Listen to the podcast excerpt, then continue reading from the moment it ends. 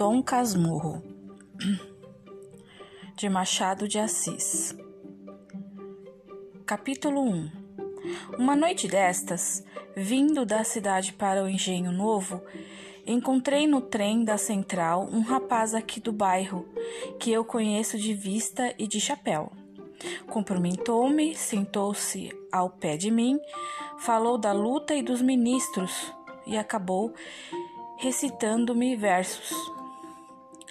A viagem era curta e os versos pode ser que não fossem inteiramente maus.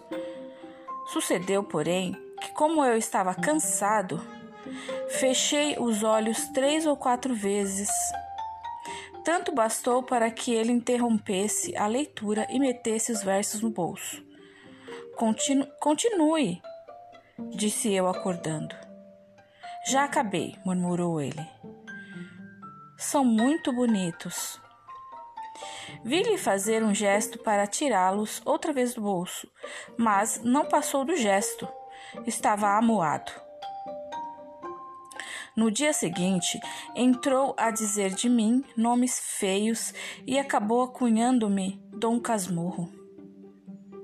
Os vizinhos que não gostam dos meus hábitos reclusos e calados deram curso à alcunha que afinal pegou. Nem por isso me zanguei. Contei a anedota aos amigos da cidade e eles, por graça, cham chamam-me assim, alguns em bilhetes. Dom Casmurro, domingo vou jantar com você. Vou para Petrópolis, Dom Casmurro. A casa é a mesma da Renânia. Vê se deixas essa caverna do Engenho Novo e vai lá passar uns 15 dias comigo. Meu caro Dom Casmurro, não cuide que eu dispenso do teatro amanhã. Venha e dormirá aqui na cidade. Dou-lhe camarote, dou-lhe chá, dou-lhe cama, só não lhe dou moça. Não consultes dicionários. Casmurro não está aqui no sentido que eles lhe dão, mas no que lhe pôs o vulgo de homem calado e metido consigo. Dom veio por ironia para atribuir-me fumos de fidalgo. Tudo por estar cochilando.